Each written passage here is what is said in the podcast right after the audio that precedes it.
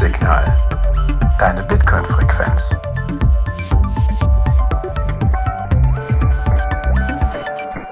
Herzlich willkommen bei Notsignal, deine Bitcoin-Frequenz.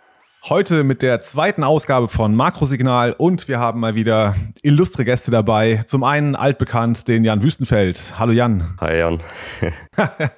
genau, und heute das erste Mal in dieser Ausgabe von Makrosignal dabei unser lieber österreichischer Podcaster Nico Jilch. Hi. Servus Jan, Servus Jan. Hi. Sehr gut. Sehr schön. Es freut mich, dass ihr beide da seid. Wer von euch beiden hat denn mal die Blockzeit für mich? 796011. Ich bin vorbereitet. Dank dem, dem Plugin von Quilly. Link kommen in die Show Notes. Oh, sehr gut. Musst du mir mal rüberschicken. Ich kenne den Link nicht. Was für der Stream Deck, für diese programmierbare Tastatur.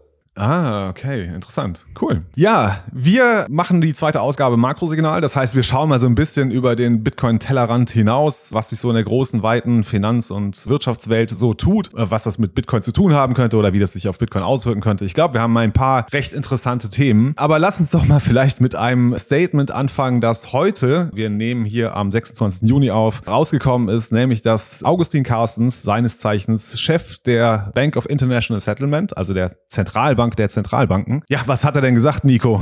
Also die, die BIS hat jetzt gerade so ihre Jahres, ihren Jahresbericht rausgebracht und die BIS ist so unter den Zentralbanken äh, lustigerweise, er hat eigentlich so die Rolle des Spielverderbers und der, des Contrarias eigentlich. Ja. Und Carstens ist ja uns all bekannt äh, für, für ja, sein, sein sein Image eigentlich. Er hat schon viel Blödsinn gesagt über Bitcoin, deswegen muss man immer sehr vorsichtig sein bei den Aussagen. Aber ja, Schlagzeile ist, die Inflation kommt, weil die, weil die Notenbanken zu viel Geld gedruckt haben, die Zinsen zu niedrig waren und die Staaten zu viel Geld vergeben haben, dass er wiederum von den Notenbanken monetisiert wurde. Und da hat er natürlich vollkommen recht. Und das ist die eine große Frage, die jetzt in der, in der Normie-Welt alle umtreibt. Ja, woher kommt sie denn her, die Inflation? Ja, wo ist sie denn hergekommen? Ja, naja, wo ist sie hergekommen? Ja, aus dem Zentrum, da wo das Geld herkommt. Und das wird halt jetzt eingestanden und auf der anderen Seite hast du halt auch die Konsequenzen dessen jetzt, dass gleichzeitig der Bundesrechnungshof, glaube ich, müsste mich korrigieren, gleichzeitig feststellt, dass jetzt, wo die, die Anleihenkurse nach unten drehen, die Deutsche Bundesbank plötzlich Kapitalschwierigkeiten bekommt, weil sie zu viele deutsche Staatsanleihen hält, was wiederum daher kommt, dass sie zu viel Geld drucken. Also es hängt ja alles zusammen und es hätte alles anders funktionieren können auch, aber man hat diesen Weg eingeschlagen und so langsam wird die Rechnung präsentiert. Also doch keine Gierflation oder was war es, der angebotsseitige Schock,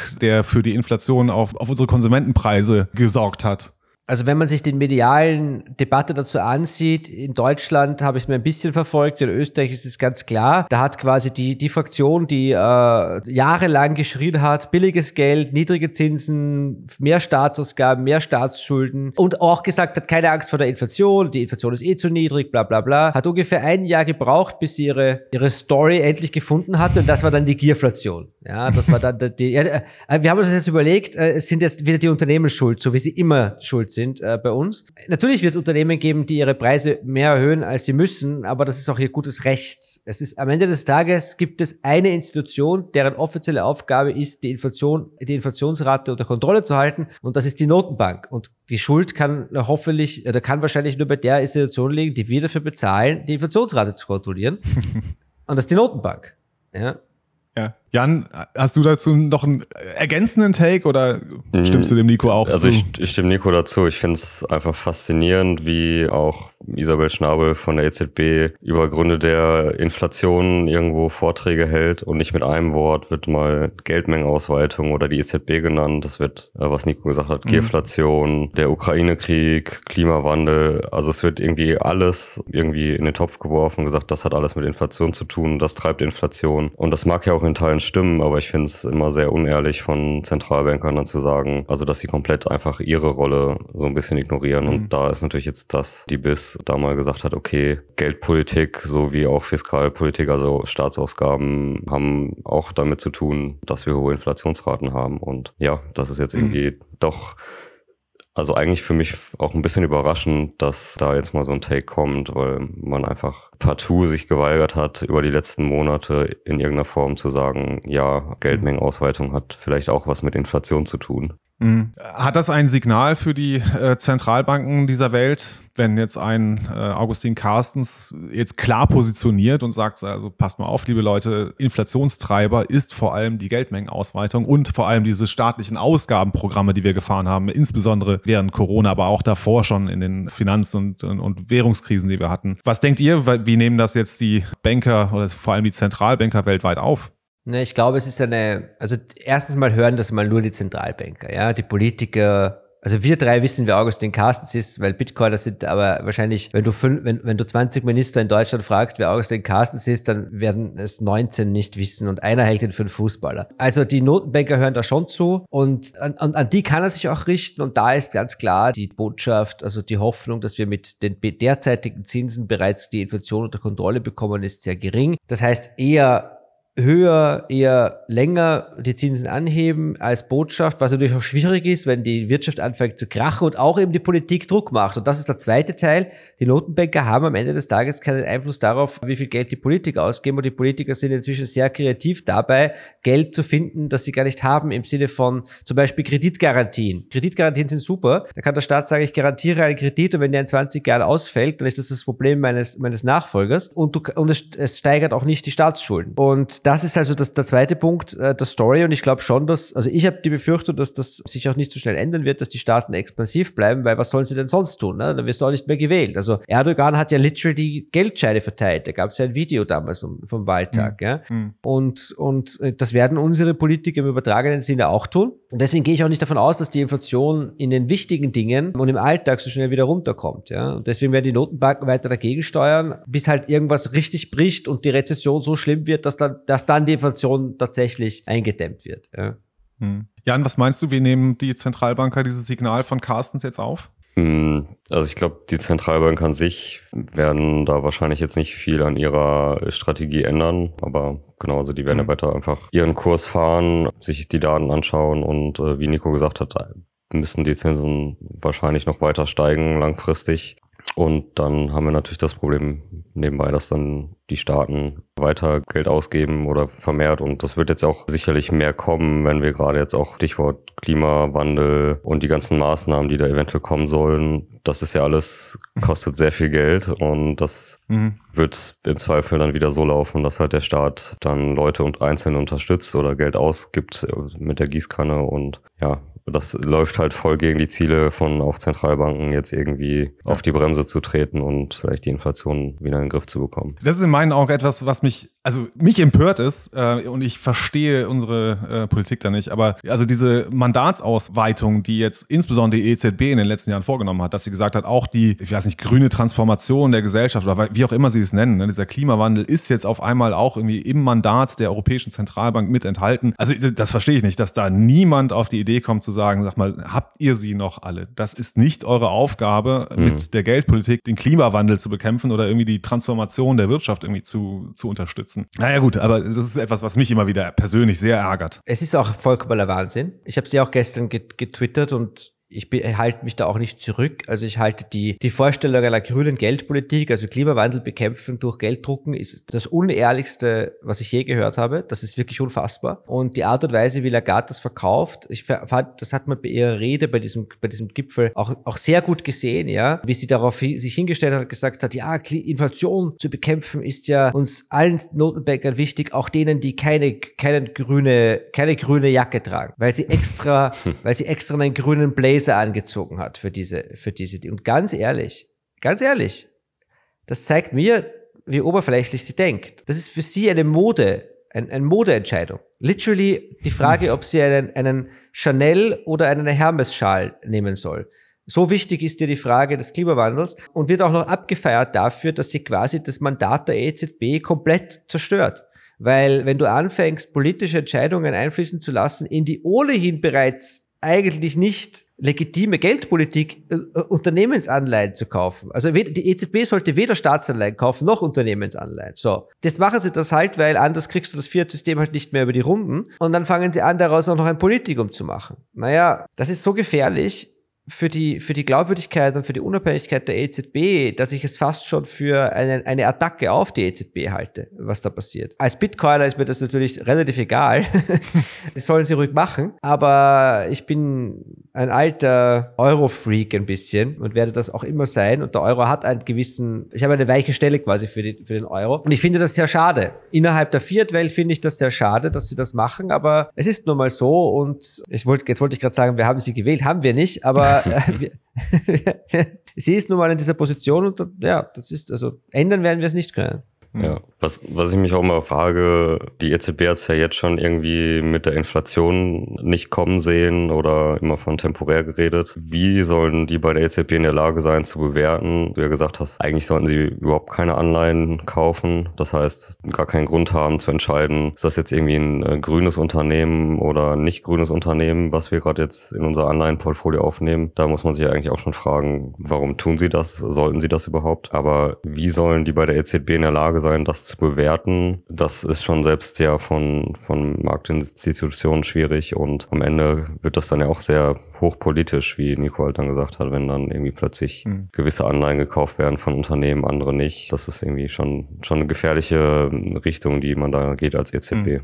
Mhm. Mhm. Der Nico hatte es kurz in seinem Eröffnungsstatement schon angerissen, aber ich würde da ganz gerne nochmal draufgehen. Und Jan, du hast dazu auch einen Tweet verfasst heute. Und zwar ist heute medial aufgekommen, dass die Bundesbank vor substanziellen Verlusten steht. Vielleicht kannst du ein bisschen erklären, den Hintergrund, was ist da eigentlich vorgefallen, damit es die Zuhörer auch mal einordnen können, wie diese Nachricht jetzt aufzunehmen ist. Vielleicht möchtest du das machen, Nico, du hast ja gerade schon das aufgegriffen. Gerne. Grundsätzlich, die EZB hat offenbar 666 Milliarden Dollar oder 650 Milliarden Euro an deutschen Staatsanleihen auf den Büchern, die aus dem sogenannten Public Sector Purchase Programm der EZB starten. Das sogenannte Public Sector Purchase Programm ist quasi das Staatsanleihenkaufprogramm der EZB, um Geld in den Markt zu pumpen. Das heißt also, es ist Staatsfinanzierung, aber man sagt nicht Staatsfinanzierung dazu. Deswegen ist es keine Staatsfinanzierung vor dem Richter, aber vor der Ökonomie ist es schon Staatsfinanzierung. Das Problem ist, dass diese deutschen Bundesanleihen im Kurs stark gestiegen sind, natürlich durch die Niedrigzinsphase und auch durch die extreme Nach. Also Deutschland hatte ja Zeit zeitweise negative Renditen, weil so viel Nachfrage nach ihren Anleihen da war, weil natürlich Euro-Anleihen gestuft, äh, abgestuft werden müssen. Es gibt ja keine europäischen Staatsanleihen, es gibt halt Anleihen von Euro-Ländern und da ist natürlich Deutschland und auch Österreich sehr beliebt, weil wir sind ja Inseln der Stabilität, wie ihr wisst. naja, und, und, und, und die Bundesbank, weil man eben gesagt hat, naja, wir, wir verteilen, aber das Risiko verteilen wir nicht, sondern kauft dann jede, Sta jede Bank ihre eigenen Staatsanleihen, ist aber immer noch keine Staatsfinanzierung, muss man wissen. Deswegen hat die Bundesbank halt jetzt das Problem, dass die Staatsanleihen Deutschlands im Kurs stark runtergehen und jetzt äh, ihre, ihre Bilanz beschädigen. Mehr weiß ich jetzt auch noch nicht, außer dass der Bundesrechnungshof gesagt hat, dass es offenbar äh, möglicherweise zu einem Bailout kommen muss. Was ich jetzt auch nicht verstehe, also muss mal jemand Maurice Höfgen anrufen, ob sie nicht ihre eigene Währung drucken mhm. können. Klammer auf, können sie nicht, sie sind nämlich im Eurosystem, aber das hat Maurice Höfgen auch immer nicht überzuckert. Und, und das ist jetzt die Situation. Und, und das ist natürlich die andere Seite der Medaille von dem, was Augustin Carstens geredet hat, weil er gesagt hat, das Gelddrucken ist ein Problem, das Gelddrucken führt dazu, dass die Staatsanleihen gekauft werden und diese dieses Geld, das dann gedruckt wird, das dann durch die Staatsanleihen in die Hände der Regierungen kommt, das landet dann nicht bei uns, aber bei den, bei den Parteifreunden der Regierung und sorgt für Inflation. Und das alles ist natürlich ein Teufelskreis, den viele, die bereits vor über zehn Jahren gewarnt haben. Also es gibt heute Zuhörerinnen und Zuhörer von Notsignal, die sind vielleicht um die 20. Äh, die waren noch nicht mal in der, in der Mittelschule, als äh, die Griechenland-Krise ausgebrochen ist. Ja? Und die 30-Jährigen waren gerade mal am Ende ihrer Schullaufbahn, weil das schon so lange her ist. Aber damals gab es natürlich viele, die davor gewarnt haben, dass das passieren wird, dass die, dass, dass die Notenbanken ein, Ries ein großes Risiko eingehen, A aus der Inflation und B auch ihrer eigenen Reputation und ihrer eigenen Stabilität, wenn sie sich mit, mit, mit Staatsanleihen vollsaugen. Ja, und jetzt haben wir den Salat. Ich weiß jetzt, es ist jetzt wirklich, wir nehmen das jetzt auf ungefähr eine Woche vor Erscheinen. Das ist jetzt wirklich eine, eine ganz, ganz heiße Story, a Developing Story. Wo das jetzt hinführt, weiß ich nicht. Aber am Ende des Tages zahlen ohnehin die, die Steuerzahler. Deswegen ist es ganz gut, hm. wenn der Bundesrechnungshof das zumindest thematisiert. Ja, ich würde jetzt auch sagen, genau, der Worst Case wäre ja, dass dann der Steuerzahler irgendwie nachschießen muss, um das Finanzloch der Bundesbank zu stopfen. Aber aktuell, also zumindest aktuell haben sie ja noch die Rücklagen, um quasi diese Verluste irgendwie auszubügeln. Aber was ja zumindest schon passiert, sonst wenn die Bundesbank ja auch Überschüsse hat, sind die ja quasi in den Haushalt äh, der Regierung geflossen. Sowas fällt dann natürlich auch einfach weg. Also das sind dann, ich kann jetzt, habe jetzt leider gerade die Zahlen nicht vor liegen, wie hoch das dann ist im Haushalt oder wie relevant. Aber zumindest fällt da ja auch was weg, was sonst an Finanzzufluss eigentlich bei mhm. der Regierung war. Und wenn es dann im Worst Case genau andersrum laufen muss irgendwann mal. Mhm. Ja, ich weiß nicht, wenn das auch sowas passieren würde und dann durch die Medien geht, ob sich dann nicht auch irgendwann Leute denken, aha, warum müssen wir jetzt Geld zahlen und irgendwie unserer Zentralbank, der Bundesbank aus Steuergeldern irgendwie Geld zuschicken. Also das ist auch ja, aus Vertrauenssicht und Hinterfragen von solchen Institutionen keine, keine wirklich nette Geschichte. Vielleicht doch ein Sondervermögen, um die Bundesbank zu retten, oder? Also, also keine Schulden, ja. Sondervermögen. Nur so ein Fun Fact am Rande. Ich bin jetzt kein Experte für für Bilanzen. Und Notenbankbilanzen sind natürlich wieder was anderes, aber wenn ich das richtig verstehe, also es ist ja so, dass die EZB und das Eurosystem verfügt ja über, über mehr als 12.000 Tonnen Gold. Die EZB ist die erste Notenbank, die dieses Gold nach Marktwert bewertet. Das bedeutet, wenn Gold steigt, stärkt das eigentlich die Bilanz der Notenbank. Das Ding ist aber, und das hat, da hat der, der niederländische Notenbankchef schon darauf hingewiesen, das Ding ist, dass die EZB, das, also das Eurosystem, es gibt übrigens einen Unterschied zwischen der EZB und dem Eurosystem, aber das ist was für Nerds, dass das Eurosystem diese, diese Gewinne nicht auf der linken Seite der, der, der, der Bilanz verbucht, sondern auf der rechten Seite als Rücklagen. Das wird also quasi die Aufwertung des, der, der Goldreserven sind bis jetzt nicht bilanzfällig geworden, sondern sind in einen Rücklageaccount gegangen und das könnte man jederzeit aktivieren, auch für dieses, für dieses Problem jetzt, ja. Ja. Ähm, das wäre ganz interessant, ob das jetzt auf den Tisch gelegt wird als Option für die, für die Bundesbank, weil, also bei aller Liebe, also den, ja gut, ja, den Deutschen ist viel zuzumuten wahrscheinlich, aber jetzt auch noch ein, ein, ein, ein, ein 600 Milliarden Bailout für die Noten, für die, für die Bundesbank. Ja, das, ja. das muss man den Leuten erstmal erklären. Da.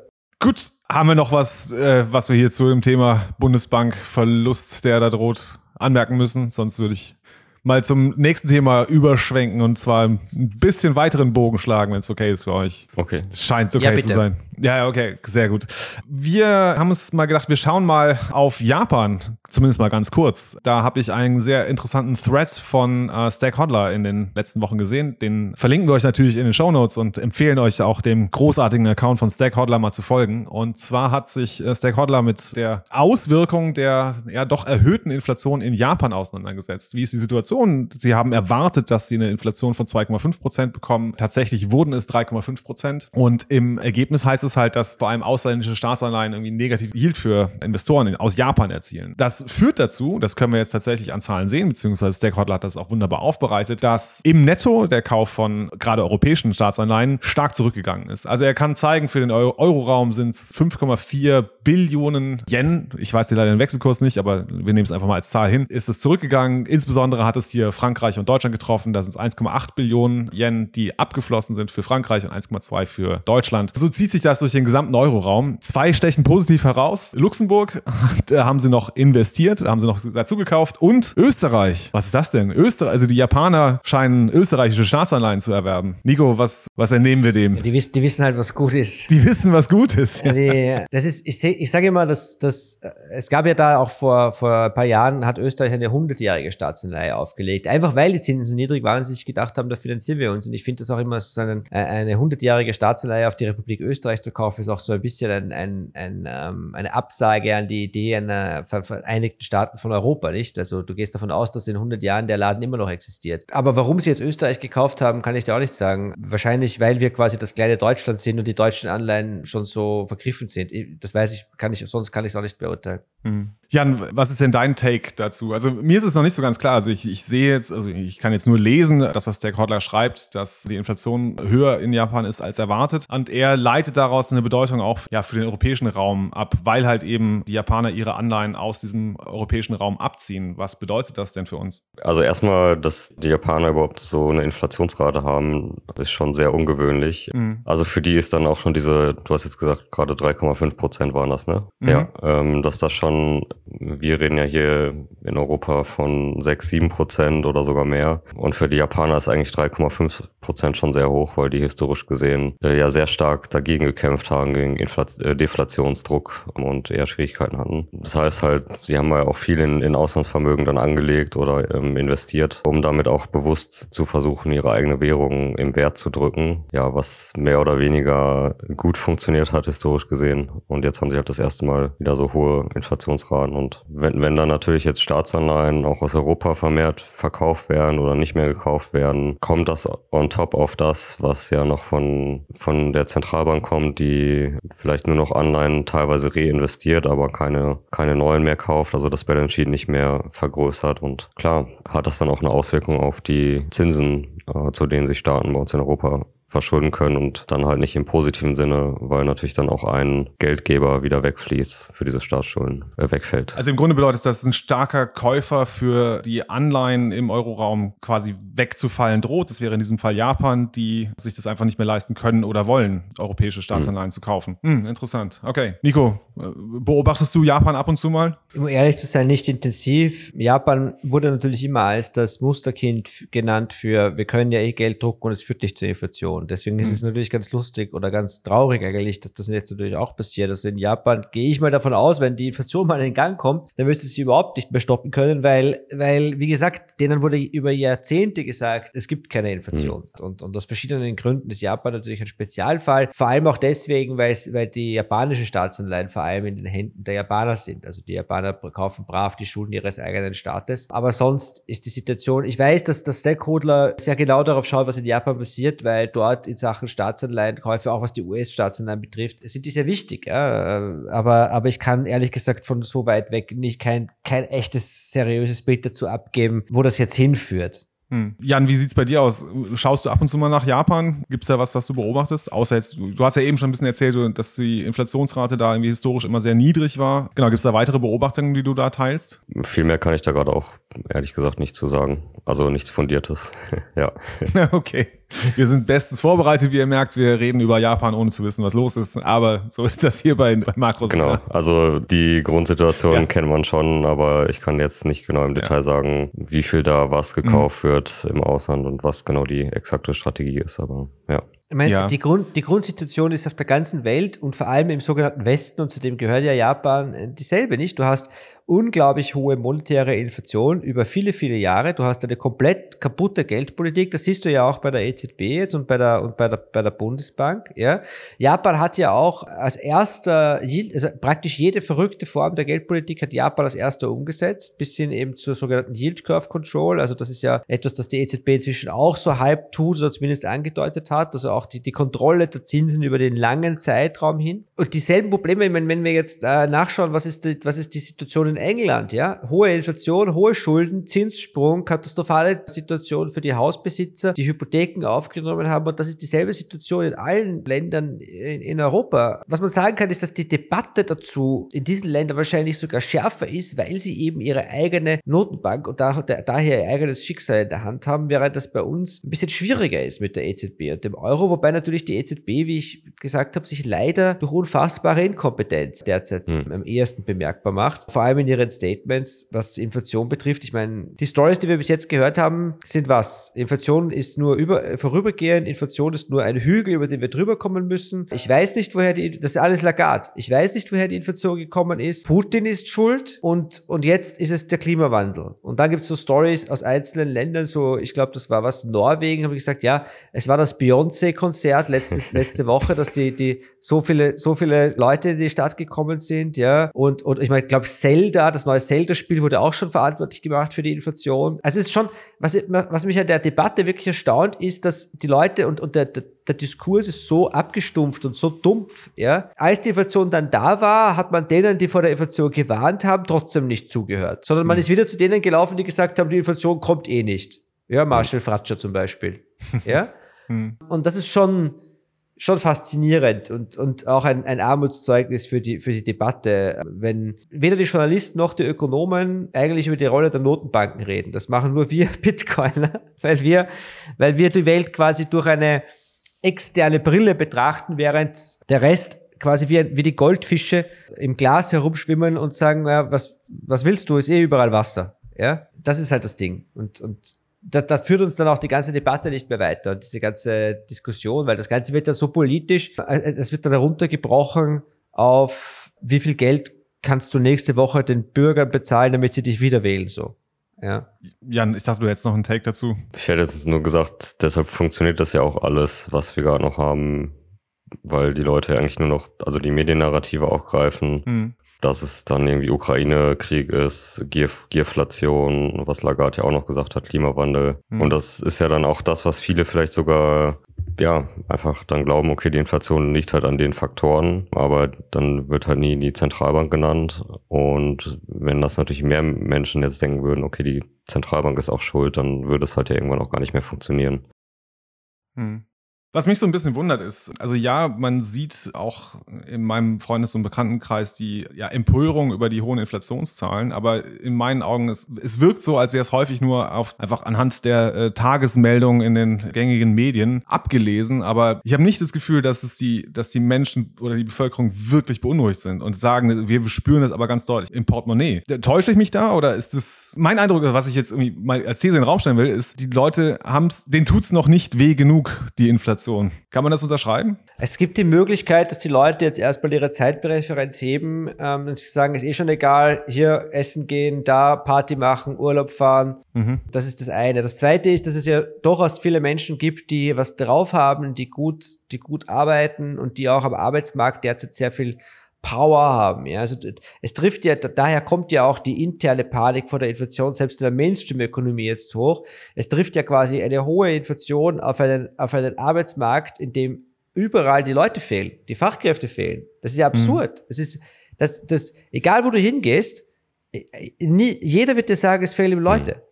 Ja, vom Tourismus bis in die Fabriken. Wenn du in Österreich, ich war mit meinen Kindern vor ein paar Wochen in der Steiermark unterwegs, dort wo die Zitadelle stattfindet bald. Jeder einzelne Betrieb hat ein Schild, ein Riesenschild hier, Lehrling gesucht, Mechaniker gesucht, Ingenieur gesucht und dann auch noch die Benefits drauf. Also die Arbeitnehmer haben derzeit eine gute Wahl. Das bedeutet natürlich auch, dass sie, dass sie die Power haben, die Löhne raufzutreiben. Das heißt, solange du das Gefühl hast, ja, es wird teurer und wir wissen schon, wenn sie im Jänner oder im, im Februar teuer wird und ich bekomme im, im Dezember eine Gehaltserhöhung, dann verliere ich in der Zwischenzeit durch den Cantillon-Effekt. Aber darüber machen sich jetzt die meisten Normen wirklich keine Gedanken. Mhm. Das heißt, das heißt, die denken sich, naja, die zieht, es geht rauf, es wird alles teurer, aber ich bekomme ja eh sieben Prozent Gehaltserhöhung, dann passt's wieder. Und ich glaube, dass es schon das ist. Dass es das ist. Und du darfst auch nicht vergessen, ich meine, die Deutschen sitzen auf was? Drei Billionen oder vier Billionen äh, reinem Geldvermögen. Das ist jetzt hochgerechnet von den Österreichern. Die Österreicher haben über 300 Milliarden auf Sparbüchern liegen, die mhm. ohnehin wertlos werden. Ne? Das heißt, da sagst du, naja, entweder ich leg's an, aber da kenne ich mich wieder nicht aus, oder ich gebe es halt aus. Und das machen die Leute entweder für Konsum oder halt Sachen wie Immobilien und solche Dinge. Ja, also ich habe jetzt nicht den Eindruck, dass die Inflation in der Masse für, für große Aufregung sorgt, das nicht. Aber ich habe schon den, also am Kinderspielplatz gibt's kein anderes Thema. Also gerade Familien, die mhm. natürlich eher ein bisschen enger planen müssen und so, ähm, da gibt's kein anderes Thema. Ja, ich würde das auch ähnlich sehen. Also ich kann mir schon vorstellen, dass es auch viele, für viele sehr schmerzhaft gerade ist von der Inflation. Aber wenn du dann natürlich irgendwie nur das, was du irgendwie ähm, serviert bekommst als Gründe, sei es Klimawandel, Ukraine-Krieg oder Geflation, dann ist natürlich auch die Frage, wenn das das ist, was du als Grund ansiehst, wofür sollte ich zum Beispiel dann auf die Straße gehen? Also wenn ich jetzt mhm. der Meinung bin, okay, es ist irgendwie Geldpolitik, dann kann ich ja protestieren und sagen, irgendwie ist das, läuft das alles nicht so richtig. Mhm. Bei Klima oder Geflation läuft es ja dann eher wieder darauf hinaus zu sagen, okay, theoretisch müsste ich jetzt mehr Regulierung fördern, Preiskontrollen, weiß ich nicht was. Mhm. Aber es gibt, es gibt ja für vielleicht dann nicht so diesen einen Gegner oder den einen Grund und sich dann natürlich auch die Konsequenz zu ziehen und zu sagen, wie schütze ich mich dann jetzt gegen Inflation? Ist ja auch eine Sache, die ist gar nicht so einfach. Ich hatte jetzt erst die, habe ich gestern gesehen auf, auf, äh, auf Twitter, gab es jetzt in der Frankfurter Allgemeinen am Sonntag große Aufmache über die ungewöhnlichen Denker der Ökonomie. Newsflash, da waren keine Bitcoiner dabei, sondern, sondern der neue Superstar der, der, der Preiskontrollen Apologetik, Apologetik äh, Isabella Weber, aber auch solche absoluten Top-Freaks wie dieser Nico Pech. Also ich habe in meinem Leben zwei, ich habe ich habe in zehn Jahren Journalismus nur zwei Interviews, die ich gemacht habe, nicht gebracht. Okay, Nico Pech war der eine.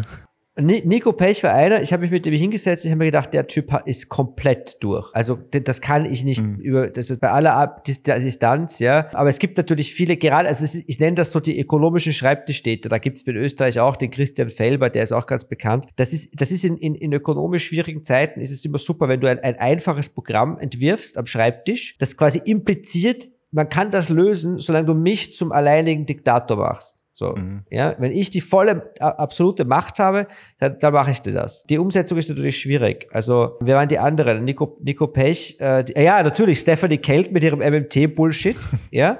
ja. Nochmal, MMT, ich sollte, ich werde darüber mal ein Video machen. MMT ist eine sogenannte Theorie, die in erster Linie darauf aufbaut, dass jeder Staat die Kontrolle, die, die, über seine souveräne Geldpolitik hat. Deutschland hat das nicht. Die MMT ist, wenn überhaupt, anwendbar auf die Amerikaner, weil die können theoretisch, solange der Dollar wirklich Weltleitwährung ist, tatsächlich Geld drucken. Alle mhm. anderen Staaten unterliegen anderen Regeln und deswegen ist die MMT auch nicht anwendbar auf Europa. Das ist nur den, das ist nur Marcel egal. Das ist halt egal.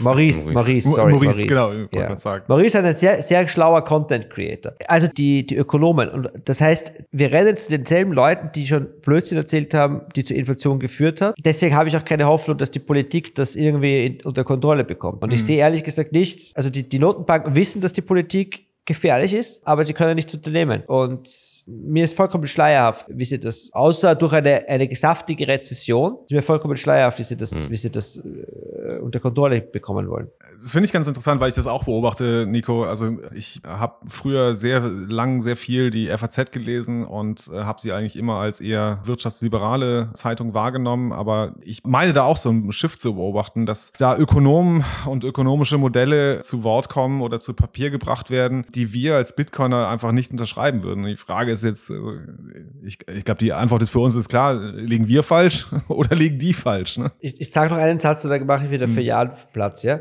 Mhm. Ich glaube, das ist mir als, als Journalist immer aufgefallen. Es ist wichtig zu verstehen, die, weder die Notenbanker noch die Politiker hören auf Ökonomen. Das ist denen völlig egal. Die richten sich nach den Anreizen der Stunde und das ist entweder gegeben von den Märkten bei den Notenbankern oder von den Wählern bei den Politikern. Und danach suchen sie einen Ökonomen, der ihnen erklärt, dass sie gerade das Richtige gemacht haben. Hm. Die Ideologie folgt immer der Politik, die bereits beschlossen ist. Deswegen sind auch Friedman und die Chicago Boys nicht schuld gewesen am Neoliberalismus von Reagan und Thatcher, sondern Reagan und Thatcher waren die Folge der Loslösung des Geldes vom, vom, vom, vom Gold und quasi der, der Finanzialisierung des gesamten Lebens. Und deswegen, so muss man auch die, die FAZ verstehen. Was man bei der FAZ sehr gut sehen kann, ist, dass sie halt in Frankfurt sitzen. Die haben eine Standleitung in die Bundesbank und in die EZB, ja, und dass ja. da, dass, dass, dass da halt wirklich, denn es ist, dürfen ja sogar die EZB-Leute direkte Artikel über, über Bitcoin in der FAZ schreiben. Ja.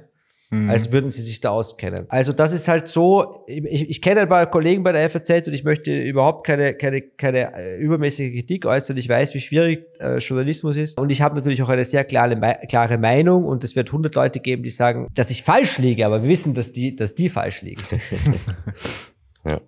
Aber das finde ich einen interessanten Punkt. So das Gefühl habe ich ja aber auch beim Fratscher quasi. Der ist ja, kann man darüber schon diskutieren, ob er ist, ist er wirklich Ökonom oder ist er eigentlich politisch äh, sehr aktiv eigentlich nur noch so mit seiner Position. Aber er liefert ja auch genau die Daten und die Meinungen, die dann von SPD und Co. zum Beispiel jetzt also jetzt keine Wertung, ähm, aber eigentlich die mhm. Positionen untermauern. Und also aus meiner Sicht ist das sehr weit weg von wirklich freier wissenschaftlicher ähm, Meinungsbildung und zu sagen, ich berate die Politik, sondern das ist dann sehr also sowas ist dann sehr stark äh, politisch gefärbt und mhm. er wird halt auch viel eingeladen in Talkshows, wahrscheinlich, weil das halt Positionen sind, die gerade ganz gut passen in den äh, politischen Mainstream. Hm. Ganz genau. Es geht am Ende des Tages sind Ökonomen auch nur Experten und Experten wollen ja nie, dass das Problem, über das sie sprechen, gelöst wird, weil sonst brauchst du Experten nicht mehr. Ne? Also wenn man die Corona-Experten gefragt hätte, wie lange die Pandemie dauert, werden, dann werden sie sagen, ja ewig, hm. ja, für immer. Und Fratscher ist ja äh, ein, ein, ein Ökonomie generell. Die Ökonomen, wir, wir, die ein paar Austrians meistens gelesen haben, wissen, dass die Ökonomie den Politikern, also es sollte eigentlich nur ein, eine Antwort der Ökonomen geben auf Frage der Politiker und die ist immer Nein. Ja? Kann ich das machen? Nein. Nein. Nein, aber das Problem ist, das Problem ist natürlich, dass schon vor vielen hundert Jahren die Ökonomie verstanden hat, dass, dass es viel besser ist, den Politikern zu erzählen, was sie hören wollen nämlich dass sie sehr wohl was tun können. Und das hat sich natürlich nicht geändert und ist jetzt halt eine Karriere geworden. Und dazu kommt halt dann noch die Sache, dass mit Fiat Money und den Notenbanken die Ökonomen halt direkt äh, so am, am, Tropf sitzen und auch Teil des, des Systems mhm. sind. Ja, also diese politischen Experten sind keine Ökonomen im klassischen Sinne, sondern sind Leute, die dafür bezahlt werden, den Politikern das zu erzählen, was sie gerne hören würden. Ja? Mhm. Also you need to know what the expert mhm. is going to tell you before you call him. Ja, das ist yes. halt. Genau. ja, und wenn man jetzt auch die österreichische Schule außen vor lassen würde, eigentlich ist ja selbst in der jetzigen wirtschaftlichen Schule der Ökonomen, eigentlich sollte es das Ziel sein, zu sagen, okay, wenn ihr das macht, dann haben, haben wir den Trade-off und die Möglichkeiten, die passieren können. Und wenn ihr das macht, das und das. Und letztendlich muss dann die Politik entscheiden. Aber die, die natürlich dann groß rauskommen, sind halt die, die polarisieren und dann halt auch die Meinungen liefern, die gerade gefragt sind. Und ja, mhm. leider ist das so. Gut. Apropos Austrians, es ist ja ganz schön, dass wir mal den Nico zu Gast haben. Vielleicht können wir mal ganz kurz über jetzt hätte ich fast gesagt, den kleinen Bruder Deutschlands, nämlich Österreich, sprechen. Ich sag dir mal, Nico, ich finde es wirklich traurig, aber die letzten beiden Dinge, ich habe gerade nochmal drüber nachgedacht, die ich bei Österreich mitbekommen habe, war einmal diese Ibiza-Affäre und dass sie sich bei der Wahl des SPÖ-Vorsitzenden irgendwie verzählt haben. So, das sind so die beiden Dinge, die ich über Österreich weiß. Eines unserer ja direkten Nachbarländer und äh, wahrscheinlich auch engen Partner. So, so, so würde ich das zumindest erwarten aufgrund unserer historischen Bedingungen. Nico, erzähl uns doch mal ein bisschen, wie ist denn so die Gesamtlage in Österreich? Was wären so Dinge, die man im Moment in Österreich beobachten sollte oder könnte? Okay, also das ist natürlich eine überraschende Frage, weil wir sind hier beim Makrosignal und nicht beim Mikrosignal und Österreich ist ja doch eher ein Kleinstaat. Das ist auch der Grund dafür, warum natürlich die Aufmerksamkeit der Deutschen auf Österreich nicht so groß ist. Das ist auch verständlich. Äh, wir wissen natürlich sehr gut, was in Deutschland passiert. Wir wissen, so wie, wie ihr zum Beispiel auch sehr gut wisst, was in Amerika passiert. Aber wenn du den durchschnittlichen Ami fragst, meistens haben sie dann noch, auch noch deutsche Wurzeln. Was in Deutschland passiert, das wissen die auch nicht. Ja, also das ist mhm. sozusagen, ähm, das, das, das geht in eine Richtung. Fangen wir vielleicht bei den positiven Dingen an. Also was du über Österreich wissen musst, ist, dass wir äh, das Nationalteam hat seit äh, einem halben Jahr einen deutschen Trainer, Ralf Rangnick. Ja? Ja. Und, und es zeigt sich bereits ein klarer Aufwärtstrend und wir haben in der, äh, in der äh, Qualifikation für die EM, die ja nächstes Jahr in Deutschland stattfindet, bis jetzt vier Spiele, drei Siege und ein Unentschieden, was schon mal richtig gut ist. Ja? okay. Und man darf natürlich nichts verschreien und wir wollen, wir, man da, wir haben uns auch schon viel zu oft zu früh gefreut, aber die Chance, dass wir in Deutschland mitspielen äh, kommendes Jahr ist sehr hoch und mit Ralf Rangnick freue ich mich wirklich drauf. Ja? Vor allem auch, weil die deutsche Nationalmannschaft derzeit nicht wirklich gut beieinander ist, was man so gehört hat. Nicht wirklich. Nee. Abgesehen vom Fußball, naja, also wirtschaftlich betrachtet, ich meine, was, was macht Österreich? In erster Linie Tourismus. Tourismus ist natürlich das wichtigste, äh, wichtigste In Income-Zweig und wie wir schon darüber, wie wir schon gesprochen haben, Tourismus, Tourismus geht's eigentlich gar nicht so schlecht. Es ist zwar der, die, die Gesamt, die, der Gesamtumsatz ist unterhalb noch von Corona, was natürlich mit, mit, mit Inflation einberechnet nicht optimal ist, mhm. aber ähm, es ist jetzt auch nicht so, dass es wirklich zusammengebrochen ist. Wir haben natürlich die Inflationsprobleme, das heißt Tourismus auf der anderen Seite hat bei uns. Wir haben während Corona auch mehr, sicher wahrscheinlich pro Kopf mehr Geld verteilt und vor allem natürlich, wenn du so viel Tourismus hast, die, die wirklich gestoppt wurden, dann hast du natürlich auch viele, die wirklich viel Geld bekommen haben, die das dann sofort halt investiert haben oder rausgeworfen haben oder also jedenfalls hat das die Inflation angeheizt. Politisch und, und wirtschaftspolitisch ist es ein, unsere Regierung ist eine konservative eigentlich, also die, wir haben ja die ÖVP, das ist quasi die Schwarzen, also die CDU, CSU, mit den Grünen gemeinsam. Unsere Grünen sind ein bisschen anders als eure hm. und zwar durchaus, würde ich, ich würde fast so weit gehen, dass sie ein wenig vernünftiger sind. Also man muss dazu sagen, dass die Grünen vor Ibiza Ibiza hast du erwähnt, oder? Mhm, ja. Äh, vor Ibiza, also Ibiza war die, war die, die schwarz-blaue Koalition von Kurz und Strache. Also blau ist quasi die, sind die rechtsaußen, ja. Mhm. Und Ibiza hat das in die Luft gesprengt. Und die Grünen sind dann, sind vor der Wahl, also, also es, bevor es zu schwarz-blau gekommen ist, sind die aus dem Parlament geflogen. Haben die mhm. nicht mal die 5%-Hürde geschafft. Warum? Weil go woke, go broke. Ja? Mhm. Und die Ös Ösis sind bis auf fünf, fünf Typen, die in Wien irgendwie im Kreis laufen, stockkonservativ, ja?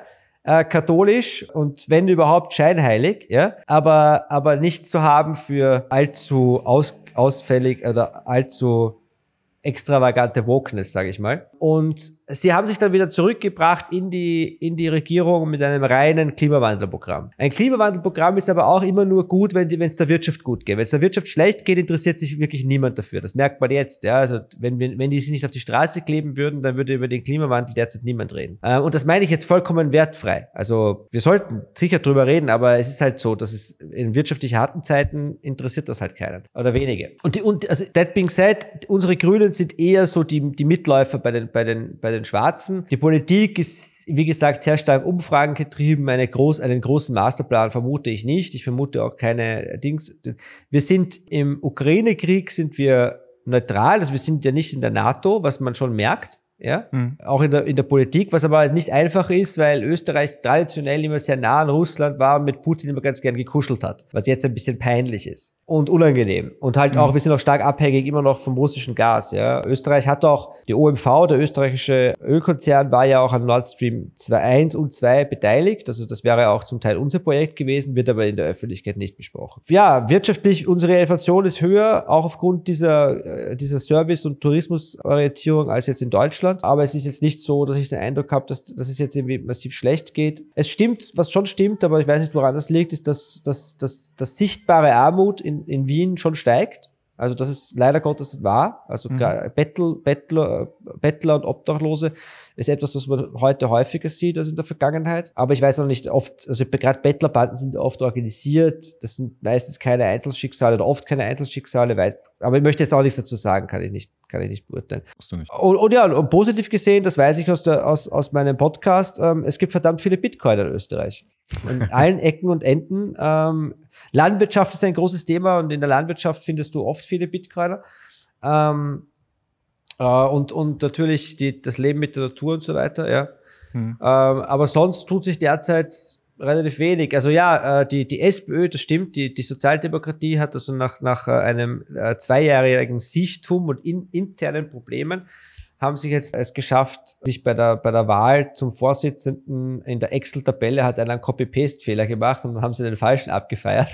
für, also nicht nur Tage. abgefeiert, sondern auch wirklich zum äh, Vorsitzenden erklärt, oder? Der war doch, ja, also ja. Gefühl für zwei Wochen war der Vorsitzende. Nein, ist nicht für zwei Wochen. Nein, ah, okay. nein, nein, nein, es waren nur so zwei Tage. Ja. Ah ja, gut, zwei Tage. Und das Interessante ist natürlich, das, das spielt dann rein, ist natürlich der, den sie jetzt zum Vorsitzenden gemacht haben, ist halt ein, ein, ein erklärter Marxist, der angeblich in seinem Wohnzimmer nicht nur eine Marx, sondern auch eine Lenin Lenin-Büste stehen hatte. Und das ist halt schon hart, ja. Gleichzeitig natürlich politisch sogar verständlich irgendwo, du musst dich irgendwo abgrenzen, aber mhm. es zeigt halt, dass die Leute nicht dazulernen, das schon. Also, dass sie jetzt wieder nach diesen einfachen Antworten von denen suchen, die schon so oft gescheitert sind. Und das schon und, und, und aber am Ende des Tages, wie soll ich sagen, ich persönlich erwarte mir jetzt in absehbarer Zeit keine Regierungsbeteiligung der SPÖ in, mhm. in Österreich. Also das am Ende des Tages, wie gesagt, stockkonservativ und eher rückwärtsgewandt, die Menschen. Aber es wird besser und es gibt schon auch viele coole Leute. Und wir haben auch sehr viel Deutsche. Gerade in Wien ist alles voll mit Deutschen.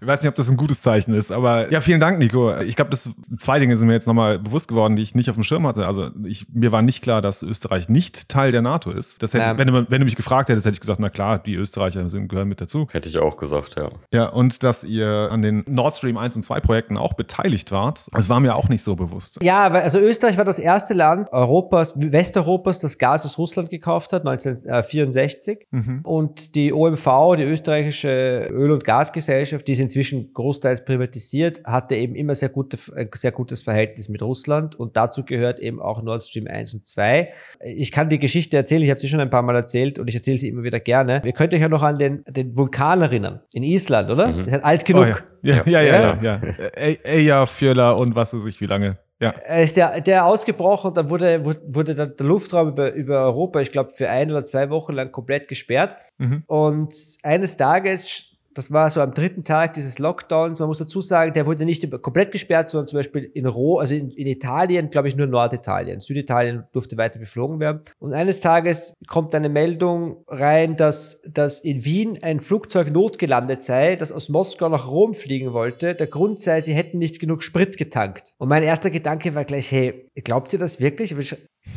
Wann habt ihr das letzte Mal gehört, dass die nicht genug Sprit tanken? Weil so unfähig kann man gar nicht sein. Das gibt es nicht. Ja? Und am selben Abend bin ich also bei meiner Mama Abendessen und meine Mama kennt halt viele Leute und sie sagt so, ja, die Geschichte mit dem Flugzeug, das müsst ihr euch anhören. Sag ich, ja, eine Freundin von ihr arbeitet im Hotel so und so. Ja?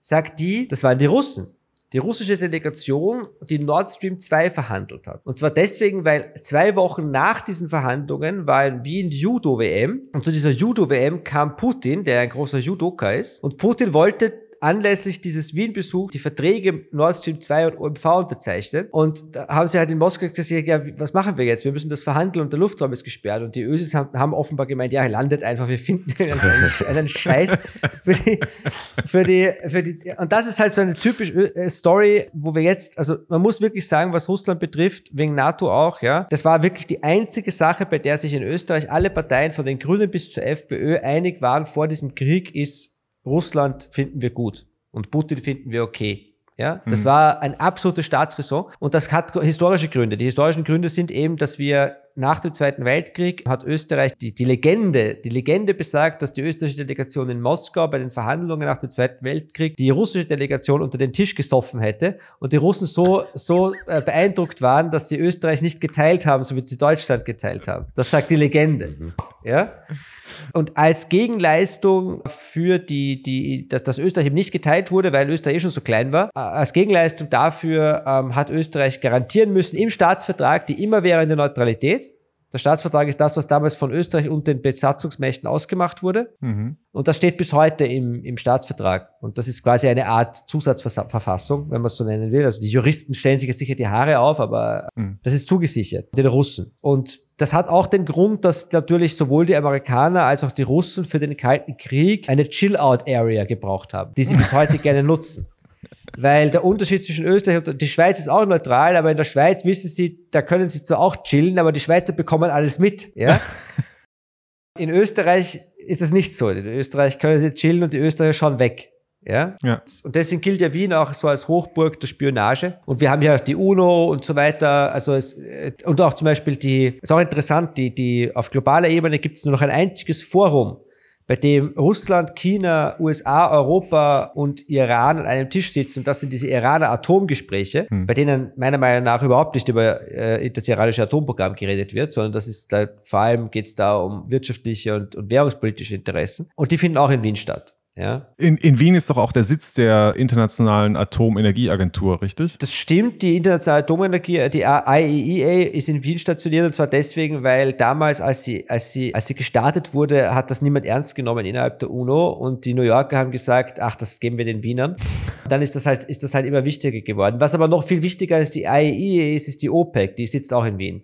Mm, okay. Also die, die, hat hier auch ihre Treffen. Das ist schon ganz spektakulär. Ich habe da als, als, junger Journalist mal für die Associated Press, habe ich das mal gecovert. Da gibt es ein, ein, Foto von mir, wo ich mit einem roten Pulli quer über den Tisch liege mit meinem Mikro beim iranischen Ölminister. Also das sind, da, ja, ja, also, also aber das mit der NATO ist deswegen so interessant, weil die, die Presse, ich, würd, ich möchte sagen, die Presse ist bei uns schon freier was die Berichterstattung beispielsweise über den Ukraine-Krieg betrifft, äh, weil man, also bei der, in Deutschland merkt man den Einfluss der NATO schon an allen Ecken und Enden, ja. Mhm. Äh, und das ist bei uns schon weniger. Und ein interessantes äh, Ergebnis dessen ist zum Beispiel, dass das österreichische Bundesheer jetzt einen extrem populären äh, YouTube-Kanal hat mit, mit Millionen Zugriffen, weil sie dort Analysen der Lage in der Ukraine publiziert auf Deutsch und auf Englisch, die zwar aus westlicher Perspektive, aber mit einem neutraleren Blick auf die Sache, als es jetzt der Rest des Westens tut, der ja alle in der NATO ist. Nicht, dass ich mir das jetzt im Detail angeschauen würde, also das war, ich weiß da, ich habe mir das, aber es ist sehr interessant zu sehen, dass die so erfolgreich sind. So, jetzt höre ich mhm. schon auf zu labern. Na, ist, äh, ich glaube, das ist in Vorbereitung auf die Zitadelle, die ja dieses Jahr in der Nähe von Graz stattfinden wird, ist es vielleicht ganz interessant für unsere Zuhörer, ein bisschen was über das Gastgeberland äh, zu erfahren und auch zu wissen. Ähm, vielen Dank, Nico. Also echt äh, spannende Einsichten. Ne? Die Daten sind, Österreich hat neun Milliarden, Milliarden, neun Millionen Einwohner. Zwei, zwei, zwei bis drei davon leben im, im Ballungsraum Wien. Also Wien ist viel, viel, Wien ist viel, viel größer als der Rest des Landes quasi. Mhm. Das ist äh, die, die, die, die zweitgrößte deutschsprachige Stadt, also größer als Hamburg und München. Mhm. Und was die, die Verbindungen, die industriellen Verbindungen sind natürlich sehr groß. Also gerade die deutsche Autoindustrie ist für uns sehr wichtig als Zulieferindustrie. Ja? Das, das mhm. auf jeden Fall. Und unsere Demografie ist gar nicht so schlecht. Also wir sind nach Frankreich das zweitbeste Land in Westeuropa, was unsere unsere Nachwuchsrate betrifft, sagen wir so. Ja. Okay. Ist auch interessant. Besser ja. als Deutschland. Ja. Was auch jetzt nicht so schwierig ist. Ich glaube, bei uns liegt die Reproduktionsrate bei 1,4 oder so, ne? was schon sehr niedrig ist. Das ist sehr niedrig. Ja, ja. Ja, ja. Bei uns ist sie aber auch unter 2,1. Also und 2,1 ist der Wert in Frankreich, ne? Ja, ist sogar höher. Ist, glaube ich, in Frankreich ist sogar Ach höher so, als okay. 2,1. Ja. Ah, ja, ja. Gut, Jan, hast du was gelernt? Also Jan Wüstenfeld, hast du was gelernt über Österreich? Ja, ich habe auch noch mal einiges mitgenommen. Ein paar interessante Punkte. Äh, sehr spannend auf jeden ja. Fall die Ausführung von dir, Nico. Danke. Sehr, gut. Sehr gerne. Gut, wir sind schon fast bei einer Stunde angekommen, aber ich habe noch ein Thema, das ich zumindest ganz kurz mit euch besprechen möchte. Da würde ich wirklich von euch beiden die Einschätzung interessieren. Es ging gerade durch den großen Bitcoin-Space, durch die Community durch wie eine Rakete und ich glaube auch darüber hinaus, nämlich die Ankündigung von BlackRock, einen Bitcoin-Spot-ETF ETF aufzulegen, der, glaube ich, bei, bei Coinbase irgendwie beheimatet dann sein soll. Genau, vielleicht könnte einmal kurz, Jan, vielleicht ist es ein Thema für dich, dass du mal kurz klärst, was ist dieser äh, BlackRock Bitcoin Spot ETF und dann gerne eure beide Einschätzung, was es bedeutet. Wie realistisch ist es, dass das genehmigt wird? Es ist ja nur ein Antrag, dass dieser ETF ähm, aufgelegt werden darf und was das dann für euch für Bitcoin bedeuten würde. Also jetzt über die Details im Hintergrund, wie der ETF ausgestaltet ist, kann ich dir jetzt nicht sagen, aber das ist ja im Prinzip mhm. ein, ein, ETF einfach im traditionellen Sinne, dass dann ähm, Kunden bei BlackRock sagen können, okay, wir wollen Anteile an, dem ETF, also Shares kaufen und dann würde ja BlackRock quasi Coinbase sagen, okay, haben wir jemanden, der hat für, sagen wir jetzt einfach mal eine Million Dollar Bitcoin gekauft. Ähm, bitte hinterlegt uns den ETF entsprechend mit den Bitcoin. Mhm. Ja, in, generell haben wir ja schon in den letzten Jahren immer wieder Anträge von kleineren und auch größeren Institutionen äh, gesehen von Spot-ETFs, die dann aber ja meistens, wenn sie nicht noch irgendwo bei der SEC gerade liegen und die Entscheidung noch nicht getroffen wurde, abgelehnt wurden. Häufig ja auch mit der Begründung der Bitcoin-Spot-Markt, also der Markt, wo man quasi physikalisch Bitcoin kauft und nicht irgendwie ähm, Futures oder sowas, ist zu leicht noch manipulierbar, vielleicht sogar in dem Sinne von den Börsen zu zentralisiert, gerade in den USA, dass wir da jetzt nicht viele super große Marktplätze haben. Aber es ist natürlich schon interessant, dass jetzt BlackRock als der Asset Manager quasi das jetzt ein ETF eingereicht hat. Und gerade bei denen kann ich mir gut vorstellen, dass sie das halt eher machen, wenn die Erfolgschancen zumindest höher sind. Und die würden sonst kein, vermutlich kein ETF einreichen. Das muss aber natürlich nicht heißen, dass der jetzt nicht abgelehnt wird. Mhm. Aber interessant ist halt, dass BlackRock ja auch sehr involviert ist politisch und auch immer wieder ähm, von Regierung genutzt wird, auch wenn die Regierung irgendwo über die Zentralbank die Assets dann kaufen sollten äh, oder verkaufen hat das ja BlackRock gemanagt, genauso wie bei der Abwicklung von, korrigiert mich, äh, Silverbank war es, ja, glaube ich. Ist das richtig, Nico? Kann sein, ja. ja. Ich würde sagen, die Chancen mhm. sind besser als vorher, aber am Ende müssen wir es einfach abwarten und ja. Mhm. Also ich glaube, die, die, die BlackRock-Story wäre ein ganzer Podcast, ne? Wahrscheinlich, ja. Also äh, die Frage bei dem ist halt, okay, was, wir können über BlackRock reden, wir können über die Frage reden, ob es zugelassen wird. Wir können über die Frage reden, ist das gut oder schlecht für Bitcoin? Da gibt es immer die, es gibt im Grunde zwei Ansichten. Die eine Ansicht, alles ist gut für Bitcoin, die andere ist, alles ist schlecht für Bitcoin. Ich bin grundsätzlich dabei, also ich habe auch ein, schon zwei Videos oder ein Video dazu gemacht und ich bin schon der Meinung, dass das historisch wichtig ist. Und diejenigen, die jetzt sagen, um Gottes Willen, und BlackRock ist so furchtbar und das wird alles zentralisiert und so, da sehe ich schon die, die Gefahr. Aber mhm. dass das kommt, also wenn man Bitcoin ernst nimmt, dass das kommt, das muss jedem klar gewesen sein. Also, dass das passiert kann und dass also dass BlackRock ähm, einen ETF auflegt. Also ich sag, kann dazu sagen, ich habe als Journalist selbst, ich habe Larry Fink interviewt 2018 in Wien, habe ihn damals angesprochen. Ich habe das auch in, äh, in, meinem Newsletter ausgeschrieben. Ich habe auch dort die, ich habe das File noch, also die das das Audio-File, habe es mir nochmal angehört, ja. Und da haben wir ihn angesprochen auf Bitcoin. Da hat er gesagt, also Bitcoin interessiert keinen. Das vielleicht fasziniert das die Leute, aber, es, aber auch nur, wenn sie irgendwie Geld waschen wollen. It's a scam and it's going to zero. Ja? Mhm. Und seine Kollegin Barbara Novnik, die ähm, auch mit ihm das gegründet hat, also BlackRock ist, ist zwar der größte Assetverwalter der Welt, aber das ist auch ein bisschen eine Familienfirma, so wie Fidelity. Fidelity ist eine richtige Familienfirma. BlackRock ist auch so entstanden mit einer kleinen Clique und ist eigentlich gar nicht so sehr ähm, bis heute lustigerweise dem Wall Street Establishment zuzurechnen. Also die kamen schon von außen und sind auch sehr stark im Computerbereich. Also die, BlackRock läuft ja auf einem Computer, der heißt Aladdin. Das ist eigentlich ihre Geheimwaffe. Das ist ein, ein, ein riesen Supercomputer, der ihnen alles sagt, was, was auf der Welt passiert und, und wie sie es handeln sollen und so weiter. Das ist ganz interessant. Aber jedenfalls, ich glaube, das Wichtigste daran ist, dass all diejenigen, die sagen, Bitcoin ist ein Scam und Bitcoin ist ein Ponzi-Scheme und Bitcoin wird wieder verschwinden und Bitcoin wird von, von den Staaten verboten werden und so weiter. Also so die Tantes und die Michael Seemanns dieser Welt, die sehen halt jetzt richtig doof aus. Mhm. Ja, und, und das zweitwichtigste, das die zweitwichtigste Element ist, dass natürlich in jeder Bank und in jeder Finanzinstitution der Welt der Chef irgendwie zum Hörer greift und denselben Typen, den er vor zwei Jahren aus dem Büro geschmissen hat, weil er mit dem Bitcoin-Scheiß aufhören soll, noch einmal zu einem Termin bittet. Ja? Und das dritte ist, und das ist auch sehr wichtig, das habe ich auch erst gelernt in dem Zusammenhang damit, dass BlackRock natürlich auch auf, auf Basis seiner Macht und vor allem seiner ganzen verschiedenen Berater, die haben ja zehntausende Leute, die wiederum die die, die, die Finanzberater beraten. Mhm. Und die Finanzberater sind die, zu denen die Leute gehen und sagen, ja, leg doch mein Geld an. Und der Druck auf diese Finanzberater, Bitcoin anzubieten, wird schon in der Vergangenheit sehr groß gewesen sein. Aber jetzt können sie eine Antwort geben, nämlich den BlackRock ETF. Und sie können nicht nur sagen, ha, haha, schau, nicht nur kannst du in Bitcoin investieren, du kannst sicher in Bitcoin investieren. Wir kümmern uns um die ganzen technischen Waren. Ja? Mhm. Es ist BlackRock, iShares, einer der wichtigsten Marken im, im, im, im Finanzmarkt, die jetzt einen Bitcoin-ETF auflegen. Aus Bitcoin-Sicht, ja, hat das natürlich Nachteile mit Eigenverantwortung und Zentralisierung und der Gefahr auch der politischen Einflussnahme.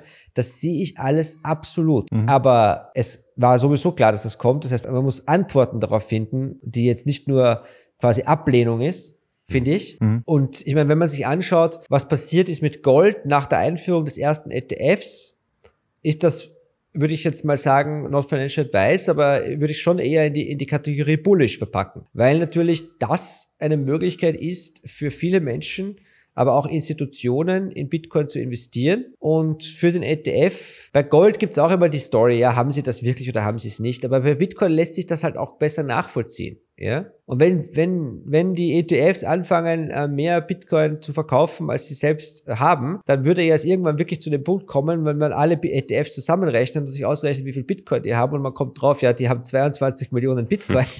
ja, das, dann, dann, dann, dann würde der Markt schon reagieren. Und wenn, der, wenn die ja. Bitcoin, so wie sie jetzt eh schon, also ich meine, habt ihr die Statistiken vielleicht gesehen, seit dem dritten Halving, also dem letzten, verschwinden die Bitcoin in den, in den uh, self-hosted Wallets, wie wir sie gerne nennen in der EU. Mhm. Das heißt, du kannst quasi durch einen digitalen Bankrun dem gut vorbeugen, was du eben bei Gold nicht kannst. Was ich aber sagen werde, und damit höre ich auch schon auf, eigentlich brauchst du für Bitcoin keinen ETF.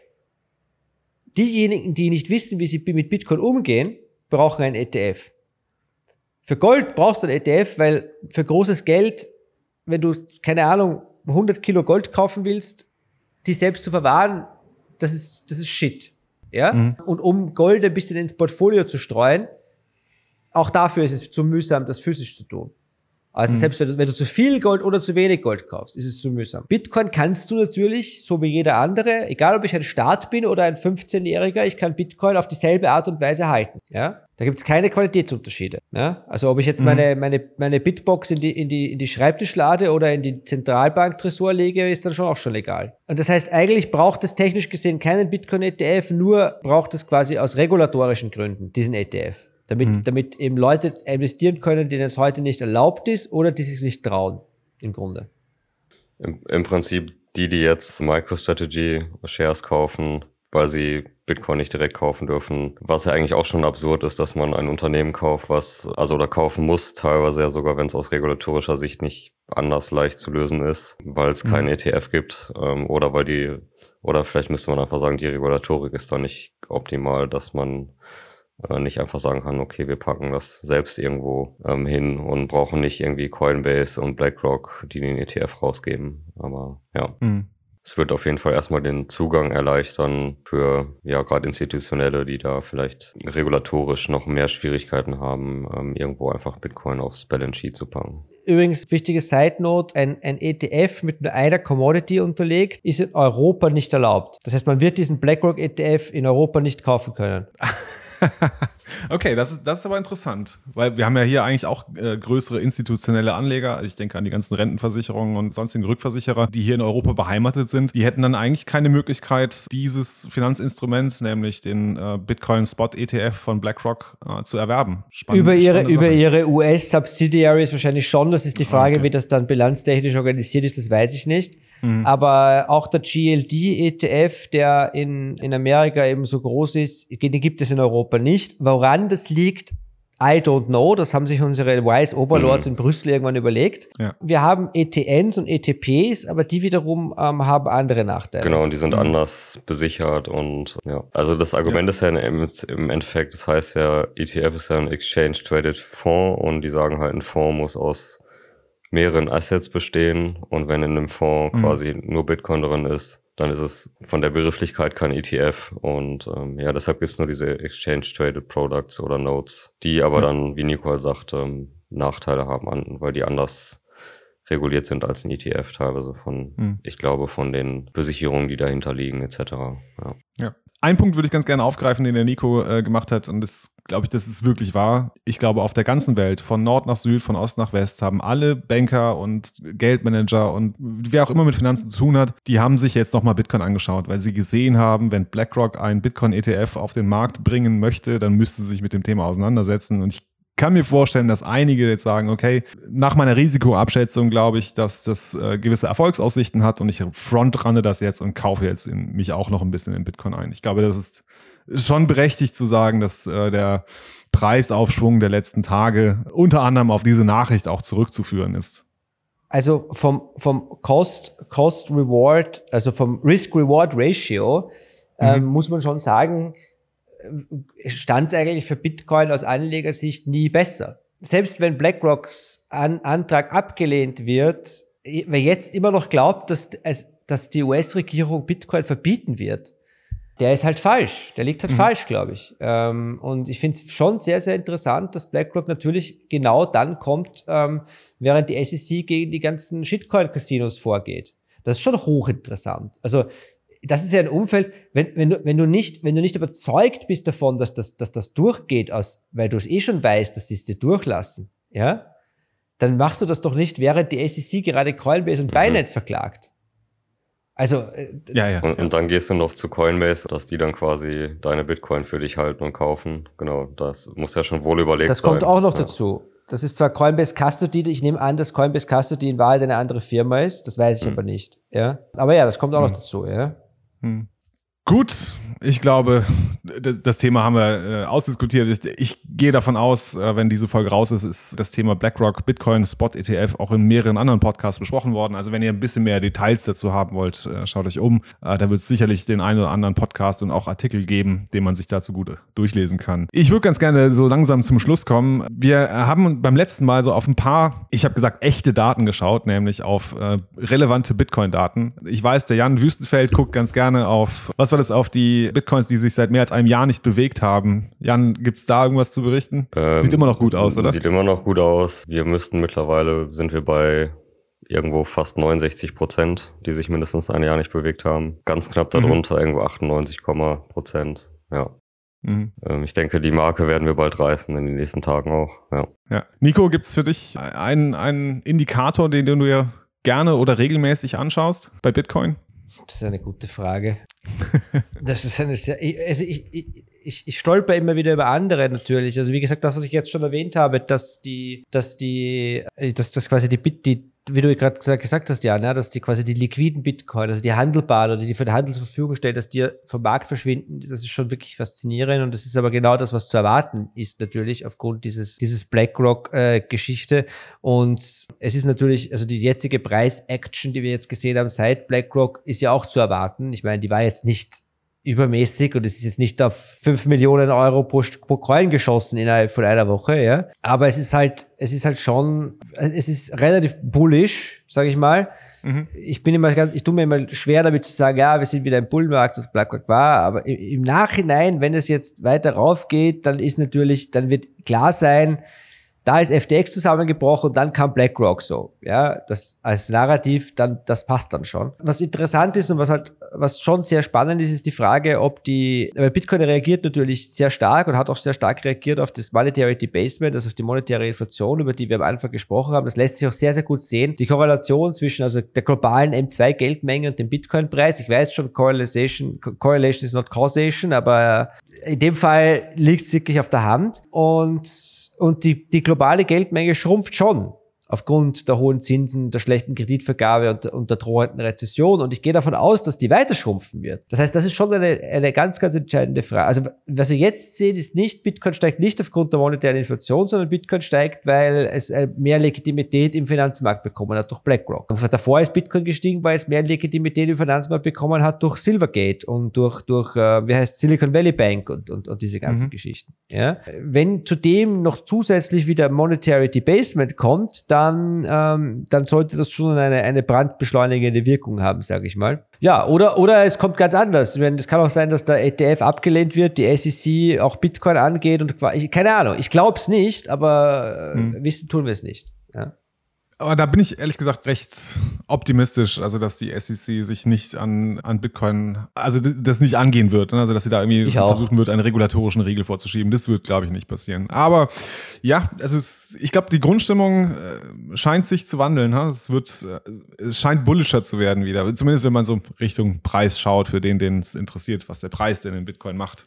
Gut, ich glaube, das soll es dann für heute gewesen sein. Ähm, ich danke euch beiden, Jan und Nico, dass ihr beide hier dabei wart. Hört gerne in den Podcast vom Nico rein. Das ist der Was Bitcoin bringt Podcast. Wir packen euch das in die Show Notes. Der Jan ja, folgt ihm auf Twitter. Ich glaube, das ist der Kanal, wo er am meisten publiziert ja. äh, derzeit. Letzte Worte von euch, noch irgendwas anzuhängen, anzumerken? Mm, nee, eigentlich nicht. Alles gesagt. Wir sehen uns bei der Fußball-EM. Genau. okay. Wir kommen nach Deutschland. Wir kommen nach Deutschland. Und Nico, wenn du, wenn du kommst, dann gehen wir zusammen ins Stadion und schauen uns das Spiel der österreichischen Nationalmannschaft an. Also das, das machen wir. Das wäre cool. Aber wie gesagt, nichts verschreien, nichts verschreien. Ja. Alles klar. Vielen Dank euch beiden. Focus on the signal, not on the noise. Haut rein. Ciao, ciao. Ciao. Ciao. Hier sind die Boosts, die wir so in den letzten zwei Wochen ungefähr von euch bekommen haben. 1021 Satz von Oranges Elixier zur Folge Note Signal Talk Episode 108 Vergessene Denke. Ich mag eigentlich keine Strandspaziergänge, aber jetzt habe ich mir wirklich nochmal die gesamte Episode so reingezogen. Jetzt tun mir zwar die Beine weh, aber die Birne ist jetzt frei. Eine der besten Folgen.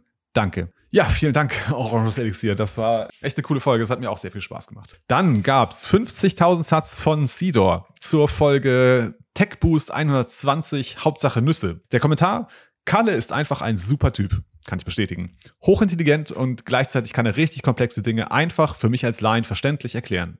Zudem ist er auch noch witzig. Er ist der Richard Feynman des Bitcoin. Aber auch ihr verdient ein Lob, weil ihr die richtigen Fragen stellt, die mir auf der Zunge brennen beim Zuhören. Ich wünsche mir eine Tech-Folge, in der ihr mir Ark von Burak und Enigma von Polydeukes erklärt. Grüße, Chris. Ja, die Folge zu Ark haben wir bereits gemacht. Ich hoffe, sie hat dir gefallen. Dieses Enigma von Polydeukes habe ich mir mal angeschaut und habe kein Wort verstanden. Ich glaube, das wird noch ein bisschen dauern, bis wir dazu eine Folge machen. Aber trotzdem danke für deinen echt super Boost. 500 Satz von einem User mit äh, ganz vielen Zahlen zur Folge Note Signal Talk Episode 20. Oh, das ist ja ganz lange her. Bitcoin ist Zeit mit Gigi und der Kommentar lautet Time. Ja, passender Kommentar. Danke. Dann gab es 210 Satz von einem User mit ganz vielen Zahlen. Auch zur Folge Note Signal Spezial Episode 121. Satz awesome. Beim Gendern, aka Fascho-Neusprech, habe ich abgeschaltet. Tue ich mir nicht an, sowas. Schade. Ja, lieber äh, unbekannter User, wir haben da noch mal reingehört in die Folge, um zu verstehen, was das Problem war. Und ich glaube, da liegt ein Missverständnis vor. Also, das war jetzt nicht unsere Absicht, irgendwie da das Gendern, äh, zu gendern. Das ist irgendwie falsch rübergekommen. Aber also trotzdem danke für deinen Kommentar und auch nochmal, äh, liebe Hörer da draußen, wenn ihr auch Kritik äußern wollt, ist es natürlich eine Möglichkeit, uns das über Boost zu machen. Trotzdem danke für die 210 Satz äh, an den lieben unbekannten User. Dann gab's 5021 Satz von Grün Kolibri zur ähm, Note Signal Tech Boost Episode 122. Das war die Folge zu ARC. Danke für die Erklärung. Mir ist bei ARC noch unklar, ob das nun eher der Skalierbarkeit oder der Gebührenminimierung dienen soll. Ich glaube, also Skalierbarkeit, ja, ist eine der Punkte, die, glaube ich, wichtiger sind. Also ich würde sagen, wenn man es so gegenüberstellt, ja, Skalierbarkeit vor Gebührenminimierung ist, glaube ich, das Ziel. Dann gab es 5021 Satz von Julian BE03 zur Folge Note Signal Talk 124 äh, Republika. Danke an René und Friedemann für die geduldige Arbeit, die interessanten Vorträge und Berichte über die Konferenz. Ja, vielen Dank, Julian. Das waren die Boosts der ungefähr letzten zwei Wochen. Haut rein.